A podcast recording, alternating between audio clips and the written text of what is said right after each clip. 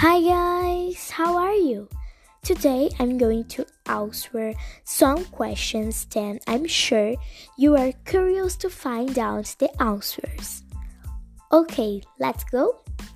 First question What will you do if you see your best friend today? Um, I would give you a hug I won't tell you the news and we won't talk about everything because it's my best friend. Okay. Um second question.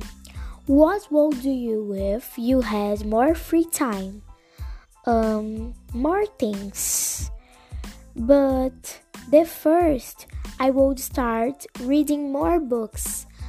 Um there are some books I would like to read such as fazendo meu filme 3. Okay, uh, um, third question.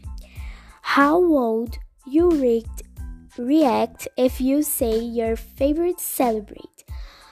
My favorite celebrates are from the band Coldplay, and I will talk to them about my favorite song uh, by them. It's The Science. I love this. Okay. Um, 40 question. Um, if it rains to, tonight, what will you do? Um, I wouldn't leave the house because I'm not get a sick. Yeah, it's okay. Um, 50 question.